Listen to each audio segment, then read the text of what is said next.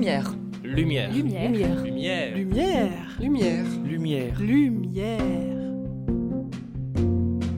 Lumière sur le changement climatique.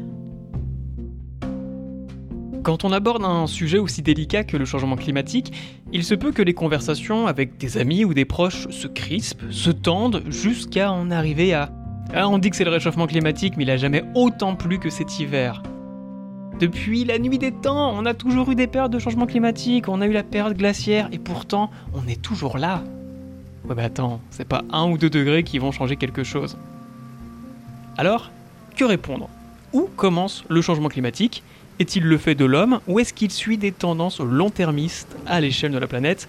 Et surtout, est-il le même partout?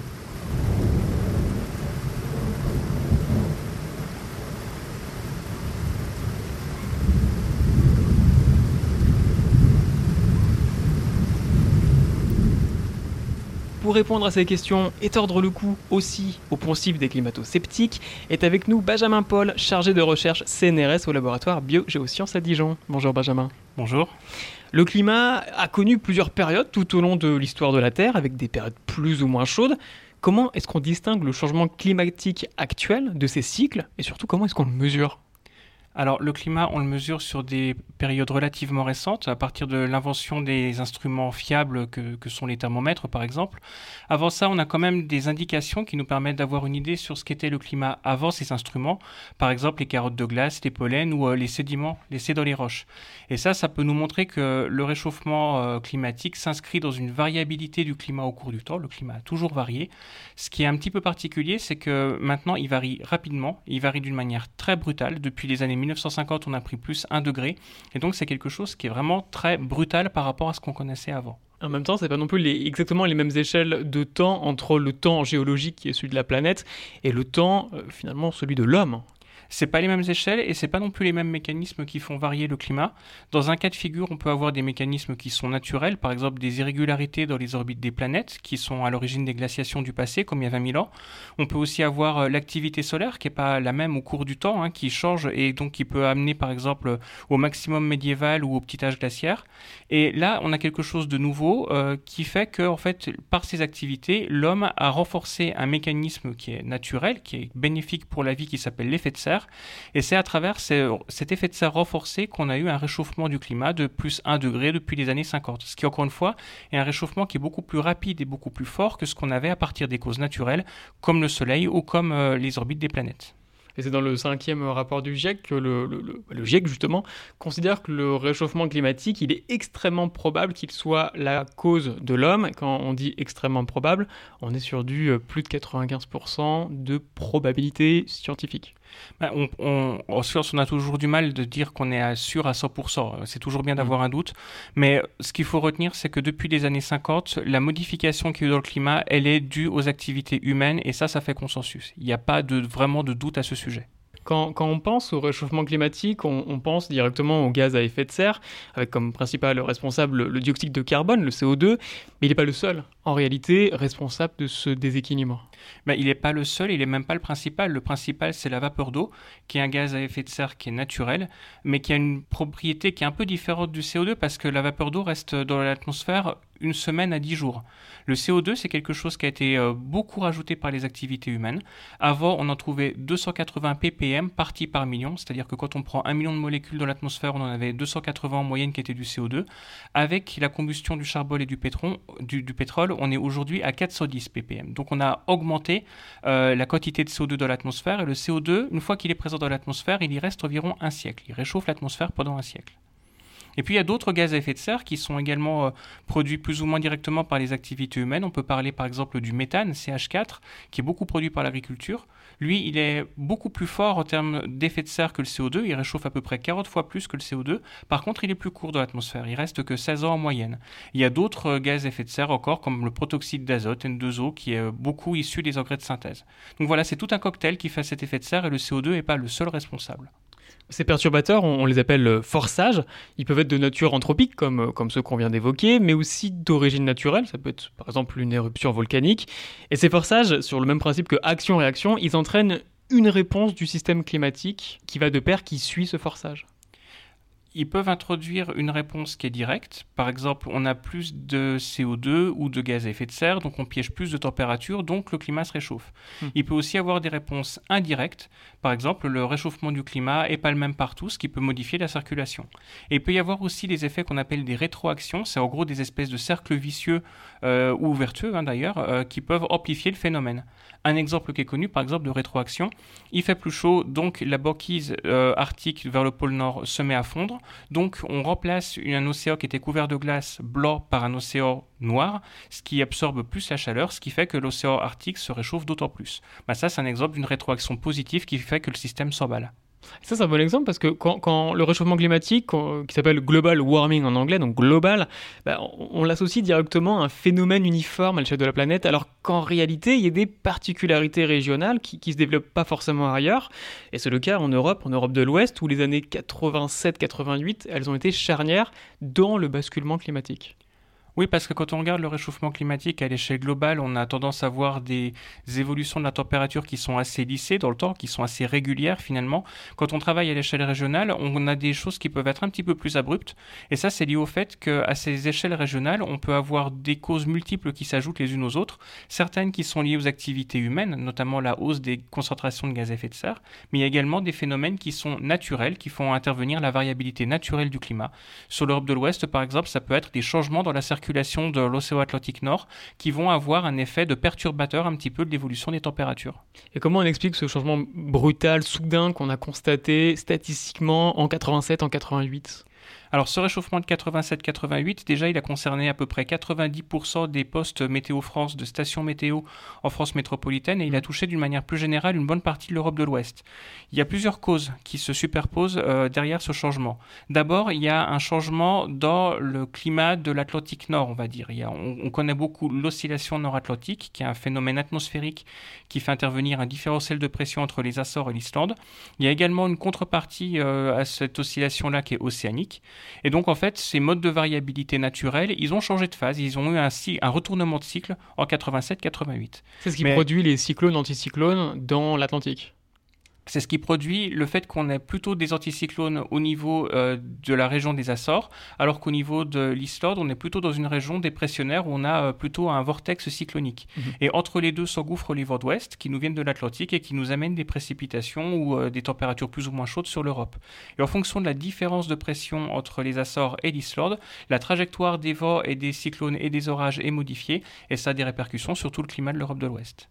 Pour en revenir au saut de 87-88, il y a aussi une autre influence, c'était le fait que petit à petit, les pays industrialisés de l'hémisphère nord ont brûlé moins de charbon et de pétrole qu'avant, ce qui fait que l'atmosphère est devenue moins opaque, plus transparente, plus propre en fait. Donc on a eu plus de rayonnement solaire qui a atteint la surface et qui l'a réchauffé. Et ça aussi, ça a contribué à faire ce saut euh, de 87-88. Et le dernier, euh, le dernier élément qui a contribué à ce saut, bah, c'est la tendance de fond qui, elle, est liée euh, à la combustion du charbon et du pétrole depuis le début de la révolution industrielle et là qui a augmenté euh, l'effet de serre euh, dans l'atmosphère, donc le piégeage de la chaleur et donc la température.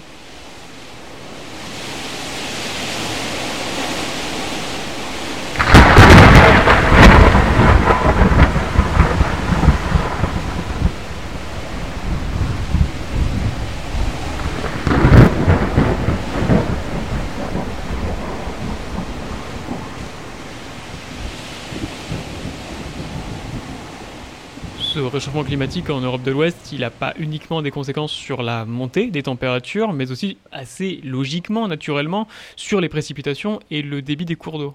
Oui, alors sur le débit des cours d'eau, euh, on s'est rendu compte que depuis 87-88, on avait une euh, tendance à la baisse dans les débits des cours d'eau. Euh, et ça peut paraître paradoxal parce que pour l'instant, les précipitations après 87-88 étaient restées à peu près les mêmes par rapport à avant. Mmh. Et en fait, cette baisse dans les débits des cours d'eau, c'est lié au fait qu'on a une masse d'air qui est plus chaude, donc on a plus d'évapotranspiration, on a plus d'eau qui part de la surface des continents vers l'atmosphère, et au final, on a moins d'eau qui reste dans les débits des cours d'eau. Ça, c'était après 87-88, mais on pense que l'histoire climatique s'est un peu poursuivie depuis. Et on pense qu'en 2013-2014, on a eu à nouveau une rupture qui est un peu équivalente à celle de 87-88, même si on n'a pas encore le recul suffisant pour en être certain. Et là, par contre, depuis 2013-2014, on a eu euh, à nouveau un changement qui est un peu différent. on se rend compte que depuis euh, cette date-là, les étés sont plus secs, les hivers tendent à être plus arrosés, ce qui fait qu'on est à peu près sur des cumuls de précipitations qui sont environ similaires, mais qui ne sont pas répartis de la même manière dans l'année, ce qui nous mm. cause des problèmes de sécheresse en été. Du coup, euh, c'est un déséquilibre étalé sur une année. Oui, c'est qu'en fait, on a à peu près la même quantité de pluie, mais qui n'est pas répartie de la même manière. On a des hivers plus humides qui sont compensés par des étés qui sont plus secs. Et donc, au final, ça peut poser des problèmes, par exemple, pour l'agriculture ou pour l'agronomie. Est-ce qu'on peut rapprocher ça au phénomène, par exemple, des, des crues dans le sud-ouest, dans le sud de la France, quand on arrive justement dans cette période septembre-octobre alors, les crues dans le sud de la France sont liées à un phénomène qui est bien identifié qui s'appelle des sévenols. Et là, c'est une particularité du climat méditerranéen où on est à un conflit euh, de masse d'air, entre une masse d'air qui commence à se rafraîchir sur le nord de l'hémisphère nord, une mer Méditerranée qui est encore chaude et qui évapore beaucoup. Et euh, quand les deux se rencontrent, c'est relativement explosif. Et c'est euh, d'autant plus explosif que c'est des régions où il y a des collines, du relief qui forcent un petit peu le développement d'orages. Et c'est ça qui fait une telle instabilité. Et ça, c'est vraiment quelque chose qui est lié au climat du bassin méditerranéen. Si, on restera encore le périmètre géographique, les, conséquences ne sont pas les mêmes selon où on regarde. Vous, Benjamin, vous êtes euh, allé et vous, vous avez travaillé sur le Mont Blanc. Et très clairement, une différence de 2 degrés est suffisante pour réduire le nombre de, jours de gel en montagne. Alors, on a eu un programme de recherche qui était euh, attaché à l'évolution du massif du Mont Blanc au cours du temps, et la composante climatique était évidemment importante on a essayé de regarder les effets du changement climatique sur une région comme le massif du Mont Blanc. Le problème, c'est que quand on part des simulations climatiques qui sont notamment produites pour les rapports du GIEC, on est sur des modèles qui sont globaux, qui simulent le climat de la Terre entière, mais avec une finesse qui est relativement insuffisante pour une région aussi compliquée qu'une montagne. Mmh, c'est-à-dire qu'il ne peut pas évaluer, par exemple, un climat à telle altitude comprise entre tant et tant de mètres d'altitude. En tout cas, pas de manière très précise. Bah, d'une manière complètement insuffisante pour le climat de montagne. Par exemple, le Mont Blanc n'est pas vu par les modèles de climat du GIEC. Les Alpes sont très mal vues et culminent pas à 4800 mètres, mais elles culminent aux alentours de 3000 mètres, voire même moins, parce que les modèles sont à des échelles qui sont trop larges, qui lissent le relief. Donc nous, il a fallu vraiment qu'on descende l'information climatique en échelle, qu'on amène l'information climatique à l'échelle des territoires et des montagnes. Mhm. Et une fois qu'on avait fait ça, on a regardé euh, quelles étaient les conséquences de ces changements climatiques sur le massif du Mont Blanc, et on s'est rendu compte effectivement que dans le cadre du scénario le plus pessimiste du GIEC, on pourrait avoir une baisse drastique du nombre de jours de gel en montagne en été comme en hiver. Ça veut dire disparition de la neige éternelle sur le Mont Blanc pas disparition de la neige éternelle, mais ça veut dire quand même qu'on aura des processus de fonte et une qualité du manteau neigeux qui sera très différente. En été, on pourrait avoir jusqu'à un jour sur trois de dégel au sommet du Mont Blanc, ce qui est énorme et ce qui est euh, relativement inédit par rapport à l'histoire récente. On a eu des jours de dégel au sommet du Mont Blanc qui étaient assez localisés, comme par exemple pendant la grosse canicule de 2003 ou 2019, mais là ça pourrait concerner un jour sur trois, avec donc une plus grande fonte du manteau neigeux à des altitudes y compris supérieures à 4000 ou 4500 mètres.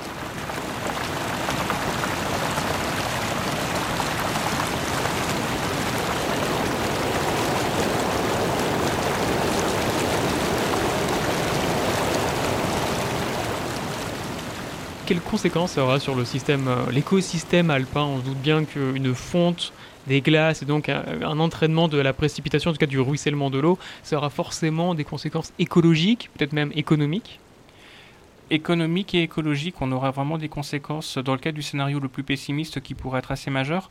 Euh, pour les sports d'hiver, par exemple, on pourrait avoir jusqu'à 40% des jours d'hiver qui auront des températures positives dans le fond de la vallée et qui peuvent rester positives jusqu'à des altitudes de l'ordre de 3000 mètres. Ce qui veut dire qu'on pourrait avoir vraiment une baisse de qualité du manteau neigeux au-dessous de 3000 mètres et ça remet donc en cause quelque part l'économie euh, liée au sport d'hiver.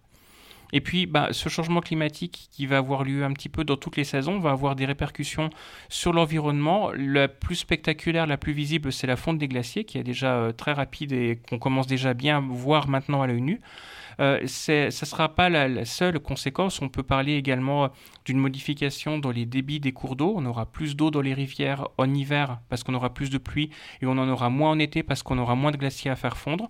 On aura une reprise de la végétation, ce qui fait que tous les écosystèmes vont avoir tendance à migrer doucement en direction des hautes altitudes et ce qui va faire disparaître euh, à moyen terme l'environnement de hautes montagnes, euh, de nos montagnes des Alpes d'Europe de l'Ouest. Et quel avenir climatique pour le quart nord-est de la France si on, élargit un petit peu là le, scope et si on, regarde pour, pour nous, notre côté, ce quart de la France Qu'est-ce qui s'annonce? Ce qui s'annonce pour nous, c'est ce qu'on commence déjà un petit peu à voir à partir des 3 ou 4 années récentes, où on a vraiment des étés qui deviennent très chauds et très secs. Et ça, c'est quelque chose qu'on risque de voir avec encore plus de fréquence, plus d'intensité et de sévérité à l'avenir, parce qu'on va avoir des conditions anticycloniques qui vont persister sur nos régions et qui avant étaient plutôt localisées au niveau du bassin méditerranéen. Donc on a encore une fois une remontée vers le nord de tout le système climatique, ce qui va modifier le comportement de nos étés. Et puis on pourrait avoir des hivers qui seront plus chauds, qui seront évidemment moins neigeux et qui pourraient être également plus arrosés, ce qui fait que le problème principal qu'on aura dans nos régions sera certainement un problème estival où la chaleur peut commencer à avoir des conséquences sanitaires euh, la chaleur peut provoquer des vagues de surmortalité. Comme en 2003 Comme en 2003, mais comme également dans les petites canicules qu'il y a eu depuis, la les conséquences sanitaires ont été moins graves parce qu'on a mis en place des systèmes d'alerte qui ont permis d'avoir euh, une meilleure prise de conscience, une meilleure prévention également des risques, mais on a quand même toujours des vagues de surmortalité pendant les canicules. Et puis on pourrait avoir également une baisse des rendements agricoles parce que bah, beaucoup de cultures souffrent de la sécheresse et de la chaleur excessive qu'on peut avoir en été. On en parle là, le changement climatique, il est inéluctable. Ça peut paraître un petit peu pessimiste, mais il faut tout de même rappeler que que le changement, on peut le faire opérer, on peut arriver éventuellement au scénario le plus optimiste du GIEC si des efforts sont entrepris dès maintenant. Ce qui est inéluctable, c'est que le climat va continuer de se réchauffer pendant au moins quelques décennies encore suite euh, au mouvement qu'on a commencé de donner au système climatique à cause des activités humaines depuis euh, quelques siècles. Par contre, ce qui n'est pas encore décidé, ce qui n'est pas gravé dans le marbre à l'avance, c'est quelle va être l'ampleur de ce réchauffement. Et euh, le futur un peu apocalyptique que j'ai décrit correspond vraiment au scénario le plus pessimiste, au scénario le pire, mais on a encore la possibilité d'éviter ce scénario le pire. Et donc là, euh, les dix années qui viennent vont être vraiment cruciales parce que c'est les choix qui vont être pris ou qui vont pas être pris maintenant, qui vont vraiment avoir des répercussions sur le long terme, y compris pour euh, la fin, le milieu et la fin du siècle et la vie de nos enfants et de nos petits-enfants. C'est vraiment un problème intergénérationnel. Est-ce que pour lutter contre ce changement, est-ce que nous, en tant que citoyens, on a un mot à dire, est-ce qu'on a un pouvoir, ou est-ce qu'il faut au contraire s'en remettre plutôt aux politiques, aux politiques environnementales, aux politiques économiques? Les deux à la fois. Le changement climatique, c'est un problème global qui touche tout le monde et la solution doit venir de tout le monde également.